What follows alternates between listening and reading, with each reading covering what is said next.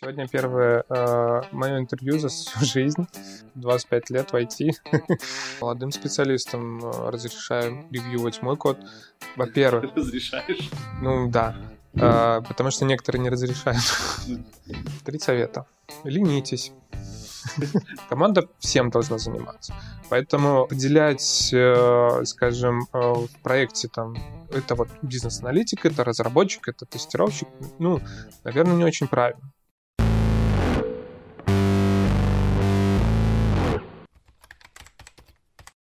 Всем привет! Вы на канале IT Борода. С вами Лекс. Сегодня мы снимаем выпуск в коворкинге Парка высоких технологий. И со мной рядом сидит Виталик Вишневский, мой знакомый, мой друг, разработчик, человек с многолетним опытом. И кто, как не он, лучше всего расскажет про себя. Привет всем! Сегодня первое э, мое интервью за всю жизнь. Э, спасибо, Леша, за то, что пригласил меня и дал возможность рассказать немножко о своем опыте. А, а опыт э, у меня достаточно большой, 25 лет в IT, несмотря на то, что у меня 38 всего лишь. Получается, ты с 13, с 13, 13 лет. лет. Да, а, как э, вот помню, э, мой отец работал на заводе Орджоникидзе, это завод вычислительной техники. В Минске, да? Да. Угу. Э, если помнишь, есть, были такие компьютеры ES1840, да? Я, наверное, тогда совсем в пеленках еще был. Но на самом деле мой, я начинал с Vector 06C, угу. и в то время я записывал программки, игры а, для а, папиных клиентов. Это то время, когда еще перфокарты были? Нет, это на кассеты, уже, уже на кассеты записывали. Перфокарты это для мейнфрейма, это мейнфреймы были, там, это здоровые компьютеры, которые комнаты целые занимали. Нет, такого я не застал. Нет ностальгии по этим машинам? Нету. Понятненько. Давай теперь немножко подробнее про то, как ты становился уже профессиональ... профессиональным разработчиком, угу. как ты начинал. А, ну, начинал я на третьем курсе, а, получается, был конкурс на место программиста в э, Белорусском межбанковском расчетном центре. А учился ты на то время в Багуире, да? Да, mm-hmm. я учился в Багуире на факультете э, информационных технологий управления. Mm-hmm. Вот. И наш преподаватель, приглашенный, который читал нам по курс по базам данных, по управлению базами данных, вот, он устроил конкурс и искал себе сотрудников. Вот. Мне, мне посчастливилось а, сделать фичу, которая помогла мне устроиться на это рабочее место. Какая какая-то фича? Да, ну, на самом деле, э, программка была простая, ну, то есть задача была простая, нужно было э, сделать м, возможность э, хранить список студентов, список mm-hmm. курсов, список преподавателей, и там по определен, э, определенные запросы выбирать. Ну вот, и э, я поленил, ну, ленился там запоминать, что э, как, какие у меня есть фамилии, какие у меня там предметы есть. Я сделал функцию звездочка, по которой выводился весь список там либо студентов, либо преподавателей. И это очень понравилось а, нашему преподавателю, он взял меня на работу. То есть можно сказать, что лень помогла тебе найти твою первую работу? Да. Класс. Хорошо. Ты рассказал про то, как ты попал на первую работу. А, расскажи, что это была за работа и где ты после этого успел поработать, в каких компаниях, в каких должностях и кем ты являешься сейчас. Угу. А, ну, это был Белорусский межбанковский расчетный центр. А, ну, должность была инженер-программист. Ну, в принципе, это junior software инженер. Вот. А программировал я тогда на C++. Это, наверное, тогда самый ходовой язык был. Какие года были? Ну да, там еще .NET только-только, наверное, появлялся. Но в любом случае, э, до .NET э, э, да, кстати, было еще много лет. Сейчас Виталик .NET разработал. Не сейчас, а я даже не знаю. В общем, ты с .NET по большей части работал, да? А, ну, давай по порядку. А, получается, что в Белорусском межбанковском расчетном центре там занимался разработкой. Ну, как раз-таки вот в Белорусском межбанковском расчетном центре я работал один. Это был кошмар. Ни у кого не было. Ну, в принципе, были коллеги, да, но они работали каждый над своим проектом, над своей задачей. И это как-то было очень неудобно ходить и просить опыт. Соответственно, приходилось самому все делать. А, в принципе, дальше я э, работал еще в компании моего руководителя, еще по БМРЦ, вот, Модисем. И, э, ну, то есть, опять же, продолжал работать над банковскими системами, тоже на C++. Там, там уже, наверное, чуть-чуть попроще было, потому что были пересечения. Вот. Э, продолжалось все это примерно 10 лет. Ничего себе тебя занесло. Ну да. Это все 10 лет был разработчиком? Да. У тебя там была уже команда? Нет. Один. Не жалеешь? Ну, э, нет, конечно. Потому что работал один, и что раньше не ушел в команду. Ну, э, жалею, потому что э, была какая-то незавершенность очень много. Незавершенных задач. Да. В плечах одного человека на все, все не вывезешь. Вот. Но, э, с другой стороны, э, были люди, от, э, у которых мы, можно было много чего поучиться. То есть э, у нас э, в компании был, э, так сказать, технический директор. Mm-hmm. Э, от него я познакомился, ну, от его с его помощью познакомился а, с тем, что такое тест-кейсы, потому что я работал, с, ну, усовершенствовал утилиту, которую он разрабатывал, и был э, огромный список там тест-кейсов, как она работает. И это было классно. После этой кампании ты попадаешь в EPAM, э, да? в EPAM, EPAM Systems.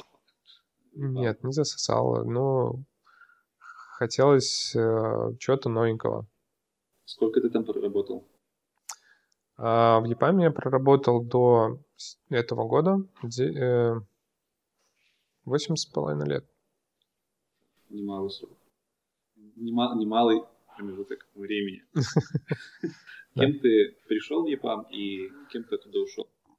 Ну, э, тут похвастаться тоже не, не очень многим можно, потому что пришел я senior software инженером, ушел lead software инженером. Тем не менее.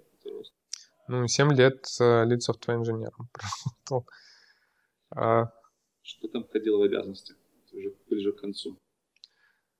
А... Все мы знаем, что lead это день, день... команды. Нет. Не совсем так. Mm-hmm. Ну, а, конечно, есть э, в инструкциях там, что должен мочь. И, и я мог, и я делал. Ну, а, в принципе, путей было много mm-hmm. всяких разных. В итоге, ну, последний год я был техническим консультантом. В принципе, раз, развивался в этом направлении. Mm-hmm. Что в это входило? Это Э, нужно было сертифицировать проекты команды, определять, какого уровня у них э, э, инженерные практики, mm-hmm. ну и рек- давать рекомендации, рассказывать, как им что внедрять, Понятно. чтобы было лучше. Интересно. Я, допустим, про консультанта технического впервые тебя услышал. И такая ну, э, про solution архитекторов ты слышал? Ну да, конечно. Ну, это примерно то же самое, только не про э, архитектуру продукта конечного, а про архитектуру процесса mm-hmm. разработки продукта. Интересно. И после ИПАМа?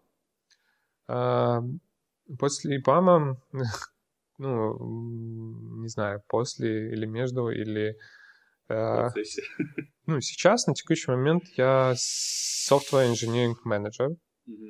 Что включает в себя эта должность? Какие обязанности у тебя сейчас? Чем это отличается от технического консультанта? Ну, да мало чем. Просто э, технический консультант приходит рекомен... и дает рекомендации и уходит.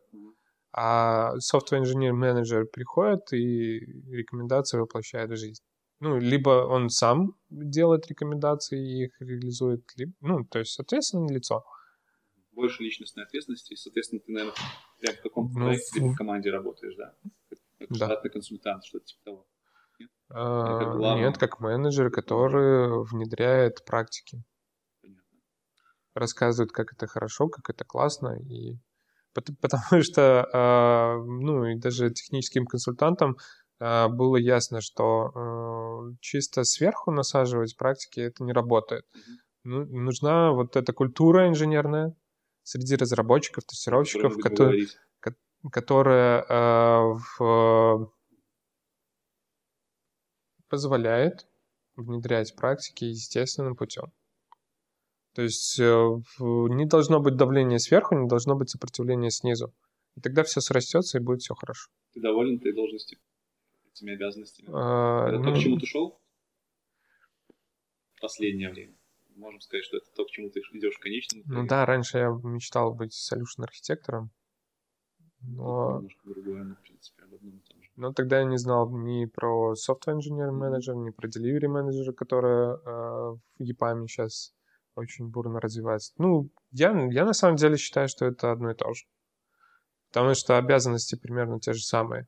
А, именно software engineer manager — это именно профессионал, инженер-профессионал, который а, знает, умеет применять практики инженерные, которые а, улучшают процесс и позволяют быть более эффективным общем, следит за культурой в команде и качеством разработки. Ну и который может это распространять. Э, хорошо. Сегодня мы с тобой будем разговаривать на тему более такую софт, софт-скилловую, да, угу. не на техническую, потому что технических тем можно набраться в интернете. А, с тобой же я хотел поговорить про идеального разработчика. Я знаю, что ты очень печешься о красоте кода, ты очень печешься о качестве кода, и ты большое количество времени именно акцентируешь вот на всем вот этом. Поэтому... Ты это все испытал на себе, да? Ну да, да, мы в стартапе с Виталиком вместе участвовали, и частично я знаю, что это такое. И в этом очень много плюсов. Я для себя открыл, и сейчас я хочу, чтобы ты э, рассказал про, про эти подходы для наших подписчиков. Э, давай начнем с того, что ты вообще понимаешь под словосочетанием э, идеальный код. Ну, лучше, э, лучше за меня скажет на самом деле дядя Анкл Боб, да, да. есть Роберт, Роберт Мартин. Мартин. Вот, у него прям книжка называется «Чистый код». Угу. А, хотя это не первая книжка, которую я прочитал про э, хороший код. А первая была с э, Стива МакКоннелла «Совершенный код». Да, хорошая книга. Вот. Э, что для меня хороший код? Э, он простой, угу. элегантный, и, ну, то есть без, без лишней сложности. Я, я почти уверен в том, что э, да, да, да и множество подтверждений э, в моей карьере было, что э, самые э, сложные и самые такие запоминающиеся вещи делаются очень легко. Просто нужно подумать. чем, чем больше... Ну, то есть сложность в том, чтобы разложить это на маленькие кусочки угу. и потом сложить это все в едино. Чтобы все это работало, да? Да. Есть такое правило KISS. Многие его расшифровывают. Все его расшифровывают по-разному, но, в принципе, угу. ложится в то, что ты сейчас рассказал. Keep it smart and simple. Это я так расшифровываю? А, я расшифровываю немного по-другому. Давай. keep, it, uh, keep it simple, stupid. А, ну, это оригинал, да, из Морфлота. Ясненько. А ты еще много чего э, в контексте хоро- хорошего кода, в контексте хорошего кода ты много говоришь про культуру в IT. Mm-hmm. И как это вообще связано? Что такое культура в IT? И как она э, влияет на чистоту и качество кода? Mm-hmm. Культура в IT? Um... Ну, э, культура достаточно очень обширное понятие, и и, в, ну, и в общем понимании представляет как воспитанность, ну, то есть воспитание, воспитание, образование, да, то есть а, в общем культура — это воспитанность. А, что, что, что есть воспитанность э, в IT? Ну, наверное... Э... Касательно разработчиков. Кто такой разработчик? А, давай начнем с того, кто такой разработчик. Да. А, потому что я, ну, я уверен в том, что все участники проекта, которые а, делают делают все для того, чтобы проект реализовался в виде какого-то продукта, mm-hmm это все разработчики. А, вот, а, в принципе, ну, я знаю, за рубежом даже нет разделения между, ну, в некоторых компаниях, в некоторых командах нет разделения между а, разработчиком, тестировщиком, там, бизнес-аналитиком. То есть даже менеджеры бизнес-аналитики, они являются как бы разработчиками, разработчиками а... продукта в целом, да? Ну, если ты знаешь по идеологии скрама, вообще как бы а, команда должна быть кроссфункциональная, mm-hmm. да, то есть а, выделяются только а, как такие внешние роли, это продукт овнер mm-hmm. и скрам-мастер. Но, опять же, продукт овнер это тот, который принимает решение, куда двигается продукт, а скрам-мастер тот, который наблюдает в целом за процессами в команде, ну и подсказывает, там, помогает фасилитатор такой. А так команда э, делает все внутри себя. Соответственно, это и э, проработка требований, и, э, в, и разработка, и тестирование, и там continuous integration, continuous delivery. Mm-hmm. То есть, ну, команда всем должна заниматься. Поэтому э, выделять, э, скажем, э, в проекте там это вот бизнес-аналитик, это разработчик, это тестировщик, ну, наверное, не очень правильно. А, да, хорошо, когда есть люди, которые а, хорошо знают вот эти области, и они могут там другим подсказать. Или они там, скажем, берут на себя рутину а, по вот этим направлениям. Но в целом работа должна идти параллельно и совместно. И все отвечают за конечный продукт. И э, тут, тут нельзя сказать, что как бы я, я разработчик, как бы тестировать не моя, не, не моя задача. То есть это, это есть отчасти вот эта вот культура, да? Когда каждый берет на себя не только свои обязанности и ответственность, не только за свою работу, но и распространяет ее на всех, кто рядом ну, с ним. Я, я бы сказал так, что э, культура в том, что нужно уважать труд других, mm-hmm. э, и, соответственно, не говорить, что это не моя работа, и там ты тестируй, а я буду разработ... разработкой заниматься. Ну, блин, э, в итоге то, что ты закодил, оно пока не пройдет тестирование, э, но это ничто. То есть, грубо говоря, пока код не протестирован, его нельзя выпускать. Хорошо. Ты говорил, что в команде все должны быть ответственны за продукт, за его да. качество. А что есть, не что есть, а какой рецепт идеальной команды? Из кого она должна состоять? Первое. Вот команда мечты. Ну, не знаю. Может ли из одного разработчика состоять команда? Из одного разработчика команда. Ну, все зависит от э, проекта. А, ну, то есть, если это какое-то несложное не приложение, то вполне да. Вполне mm-hmm. может быть. А если мы рассмотрим классические, классические скрам-команды, то, что понимается под, под скрамом, да, небольшие команды, которые можно накормить там несколькими пиццами. Соответственно, проекты под эти команды. Вот в такой небольшой команде, где 6-8 человек, uh-huh. какие должны быть компетенции представлены, на твой взгляд? А, в одном человеке? В каждом члене команды или вообще в команде? А, вообще в команде. Вообще в команде, ну, да, нужен бизнес-аналитик. Угу. А, как, как минимум один ярко выраженный. Вот. А э, потом, ну, естественно, разработчики, то есть те, которые могут э, делать код, опять же, в зависимости от того, какой проект. Э, там может быть и фронтенд разработчик, и бэкенд разработчик. Э, ну, то есть разделение может быть, может быть и даже а, в, совмещение, то есть кто-то какие-то роли Мгм. вместе совмещает. А, в- ну, тестирование тоже очень немаловажное. От разработчиков я бы, наверное, требовал а, юнит-тестирования, то есть подход, Чтобы разработчики и в тесты вникали, да? а, которые не чурались того, чтобы тестировать свой код. А, понятное дело, что у тестировщиков у них немножко другой склад ума, и они по-другому видят а, проблемы, Мгм. по-другому видят э, программу, с другой стороны, можно так сказать, с другой стороны экрана.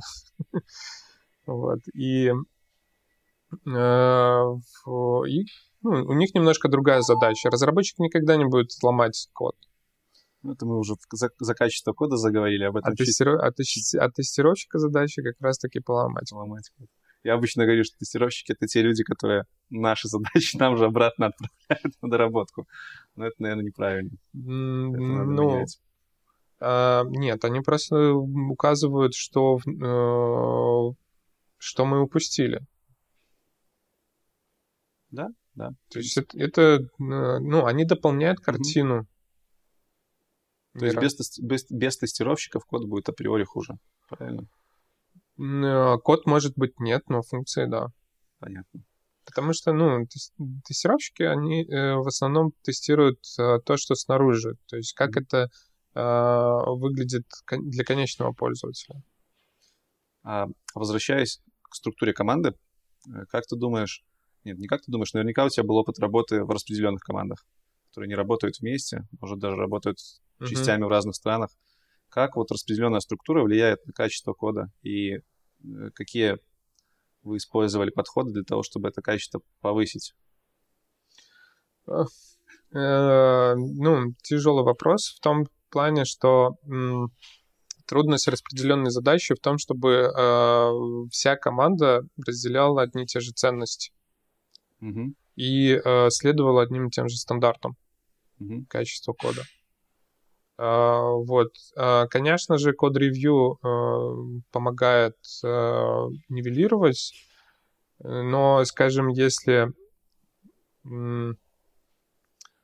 э, ты, ну, как бы разработчики на, за океаном подчиняются кому-то другому, ну, то есть другому менеджеру, то, э, соответственно,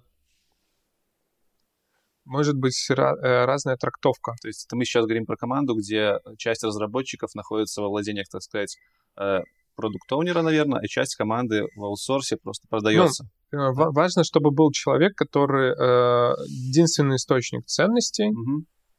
и э, все его слушают. Это внегласный лидер, да? Такой, или нет? ну, в принципе, тот, кто имеет какое-то влияние. Там, это, это может быть э, неофициальный лидер, может быть официальный лидер. Мгм. А, а все-таки разлады, наверное, случаются в таких ком- командах чаще или не чаще? Э, разлады в таких командах. Поскольку вы более, вы менее плотно общаетесь, вот на фоне этого не бывает ли мискоммуникейшенов, которые Ну, можно было бы решить просто встретившись глазу на глаз, но так как вы далеко, вы не можете этого сделать. Я бы сказал, что это э, больше про вспыльчивость, да, и Мгм. про какую-то незрелость. А, То есть э, при, этом э, незрелым может быть и достаточно взрослый человек, который обижается там на комментарии какие Ну, то есть, в принципе, в практике код-ревью э, комментарии должны быть объективными э, и не переходить на личности. Но все равно люди все равно переносят на себя и там могут возмущаться, там сопротивляться, там И что. как, как с ними быть? Что ты обычно делаешь с такими людьми? Ну, я с такими э, редко Не сталкивался. работаю, да? Может, какие-то советы можно им дать? Наверняка кто-то из наших подписчиков увидит себя. Э, Ну, э, совет, совет такой, что э, не нужно искать э, среди членов команды, пусть они там за 3-9 земель, врагов. Все, всем, все мы работаем на, на одном проекте, все мы за- заинтересованы, прежде всего, заинтересованы в том, чтобы а, быть самим успешными mm-hmm. и успешным проектом. Потому что без успешности проекта трудно быть успешным самому. Вот, и, э, соответственно, э, воспринимать э, там комментарии в код-ревью не как там... Личное что-то, да? Да, не как способ унизить там или оскорбить, а как реальную помощь того, что нужно сделать хорошо. Угу. Потому что ну, ча- чаще всего комментарии это на- направлено на то, чтобы код был читаем, а, чтобы он был простым, понятным, и э, чтобы его потом в будущем было Мы сейчас говорим про комментарии, которые э, при код-ревью да. выделяются, чтобы вдруг не подумали, что это комментарии в коде, и надо прям в коде оставлять «Вася, вот тут надо переделать». Ну, код-ревью по-разному делать. Ну, вообще, да. Что, встречал такие ситуации, когда и в коде прям оставляли комментарии? Э, ну, в принципе, да. Нормально? Ну, э, если это тудушки, если это там... А, ну, не было времени на рефакторинг, и нужно было пометку сделать. Ну, это обычно технический долг. То есть то, что нужно потом отрефакторить и переделать. Слушай, а ты часто работаешь с молодыми специалистами, правильно? Ну, по крайней мере, работал, наверное, в свое время с молодыми ребятами. Да, приходится. Приходится. То есть, наверное, это говорит о том, что культура с ними не приходит. Культуру им нужно прививать правильно? Ну, с молодыми проще. А, то есть, типа, их исправить лучше? Конечно, проще, да? да. Ну, то есть они приходят, э, можно сказать, с чистого листа, и ну, на них проще влиять. И что ты делаешь для того, чтобы вот это вот э, передать дух айтишных, правильного программирования?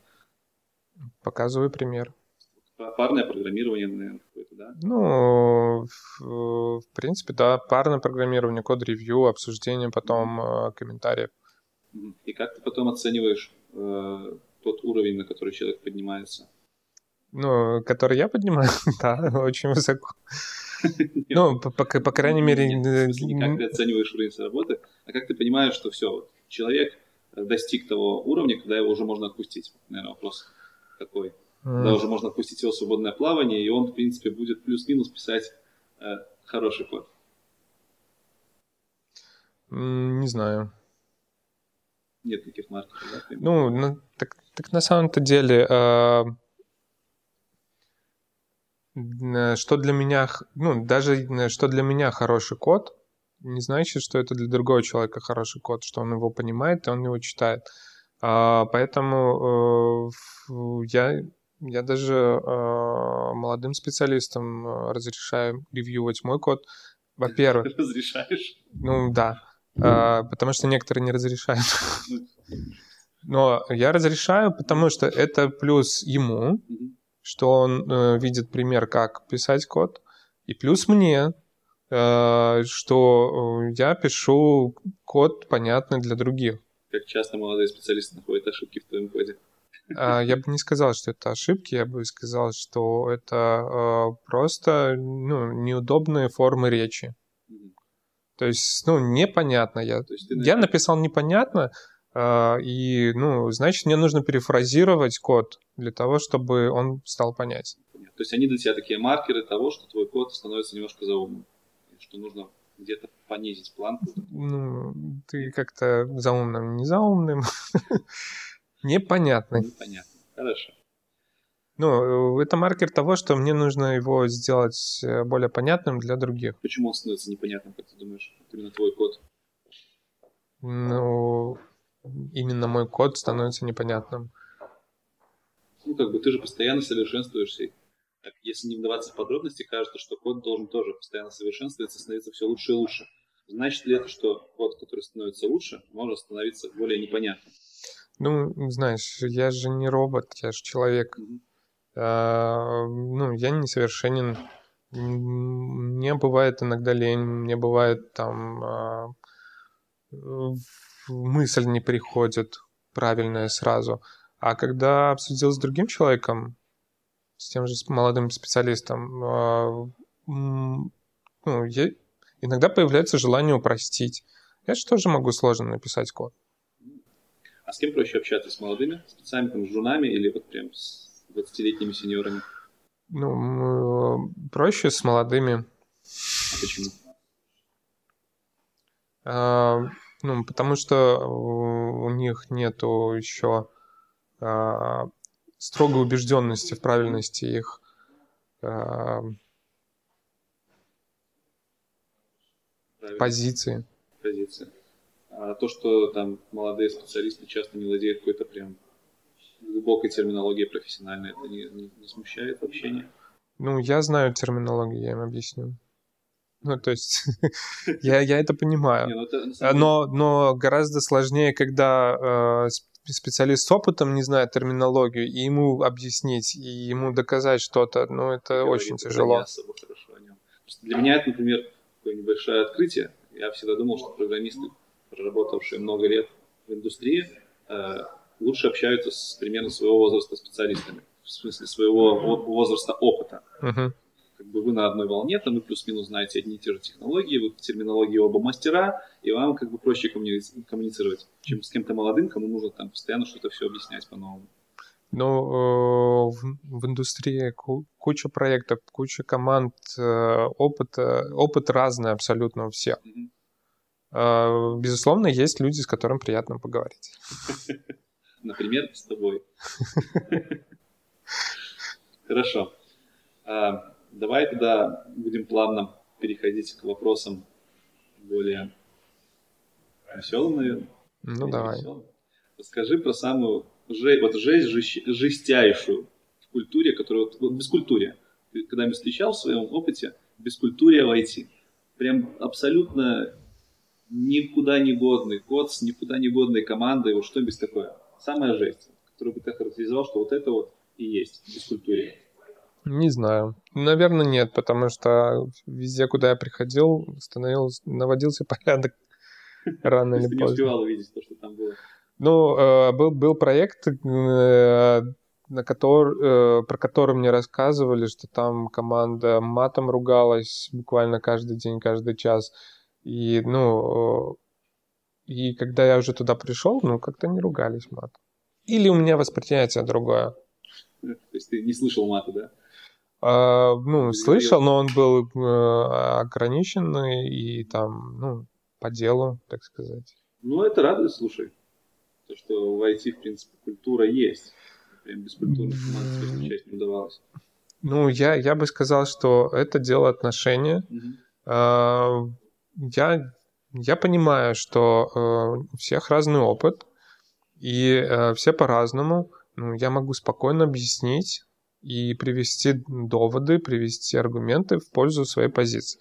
Соответственно, ну, э, я, я особо не сталкивался с тем, чтобы там сопротивлялись, либо сопротивлялись долго. Потому что э, то, то, что я пропагандирую, оно э, на пользу всему и проекту, и самому разработчику, и самому тестировщику. И отсюда следует, что разработчик плюс-минус более-менее адекватный человек. Ну... не буду выделять, меня закидают камнями, если я скажу еще что Что все адекватные? Да, именно в разработчике. Не все адекватные. Встречались неадекватно, да? Как это проявляется, проявлялось? Не, ну, не будем переходить на личности, вот так вот абстрактненько, чтобы человек не узнал, что говорят про него. Чаще всего это отображается в таких высказываниях. Это не моя работа. Я не должен это делать. Мне, э, мне должны настроить CI-CD. Надо цепись отношения. Uh, ну, нацепись, и на, ну, то есть, как бы, uh, моя хата с краю, и на то, что все кругом должны. А я, а я такой красавец, я должен, я буду писать код. Слушай, ну по факту, придя разработчикам, многие ожидают именно того, что они будут писать код по задачам, которые им дают. Ни больше, ни меньше. Ну, блин, ну, скоро этим будет уже заниматься искусственный интеллект. Будет писать э, код, ну, переводить э, требования в код. Блин, нам не нужны кодеры, нам нужны инженеры. А инженер — это человек, который обладает аналитическим умом и э, способен а, трансформировать. Собственно, то, про что мы вначале говорили, да? Интегрироваться в другие обязанности немножко.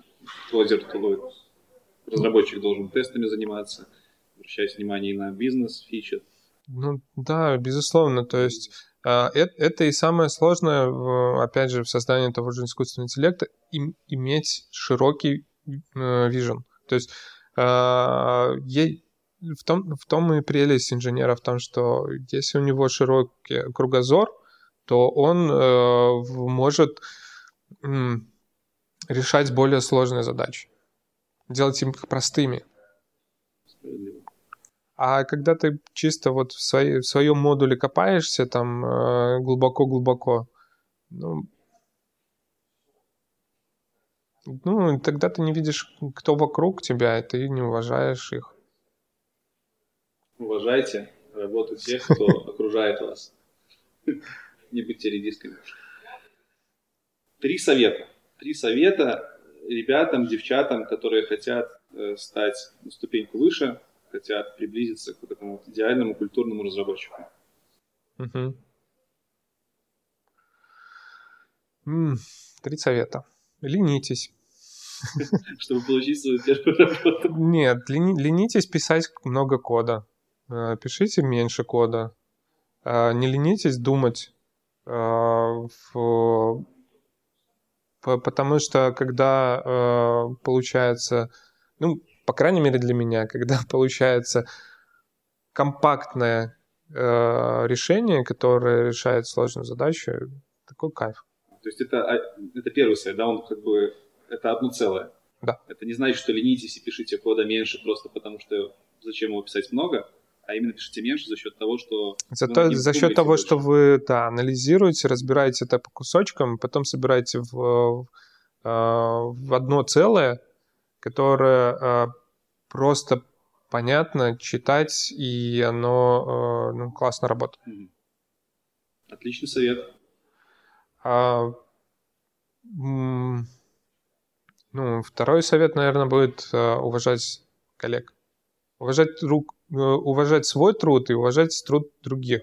Потому что если, а, скажем, скидывать там тестирование, ну, полностью тестирование на тестировщиков, то, ну, опять же, ребят, когда э, от тестировщика придет вам вот такая портянка с багами, вы сами не, не захотите их фиксить. Соответственно, ну и опять же будет возникать трение, что какого хрена вы там натестировали, какого, а к нам претензии, какого хрена вы накодили. Считайте тест-кейсы перед тем, как выполнять задачу. Да, ну да, задача должна выполнять acceptance критерия. И третий совет? Третий совет а, – общайтесь. О, это очень хороший совет. А, потому что, э, ну, общайтесь через код, общайтесь через э, комментарии, там, в Slack, в мессенджерах, во всех там... ТДТ, да. Ну и команды тоже общайтесь. Были какие-то примеры в практике, когда из-за недостатка общения проект не взлетал, либо взлетал медленнее? То есть ну, общение как-то коррелирует с конечным результатом?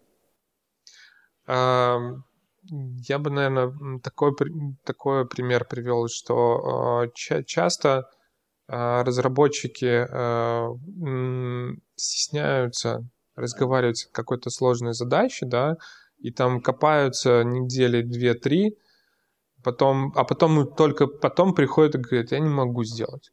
Ну, блин, ребят, ну, надо разговаривать до да, этих трех недель. А так это трата времени. Трата времени своего, трата времени других. Потому что другие тоже могут ждать э, реализации. Тоже и... стесняться спросить. Ну, не стесняться, у них просто свои задачи. Они занимаются своими задачами, но при этом они в фоне ждут mm-hmm. результата. А когда через три недели э, результата нет, то, ну, блин, Вась, ну... Так, хорошо, очень много ты интересной информации рассказал про культуру э, айтишных команд. Вначале ты упоминал несколько книжек. Это Code, угу. дяди, дяди Боба, Боба, Роберта Мартина. Роберта Мартина. Э, что мы еще упоминали? Стив МакКоннелл. Стив МакКоннелл. Совершенно код. Совершенно код. И давай еще какую-нибудь книжечку такую прям, чтобы повысить свой культурный уровень. Культурный? э, не знаю, как про культуру, но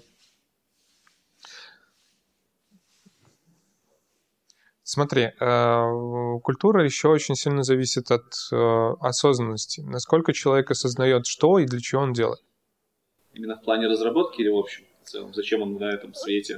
В, в плане, ну, ну и в общем на свете, и, ну, потому что, ну, если человек не осознает себя э, в целом, э, кто он такой и э, где он находится, то вряд ли он будет осознавать себя в работе. А для работы важно осознавать, что и как ты делаешь на работе, для чего, для кого.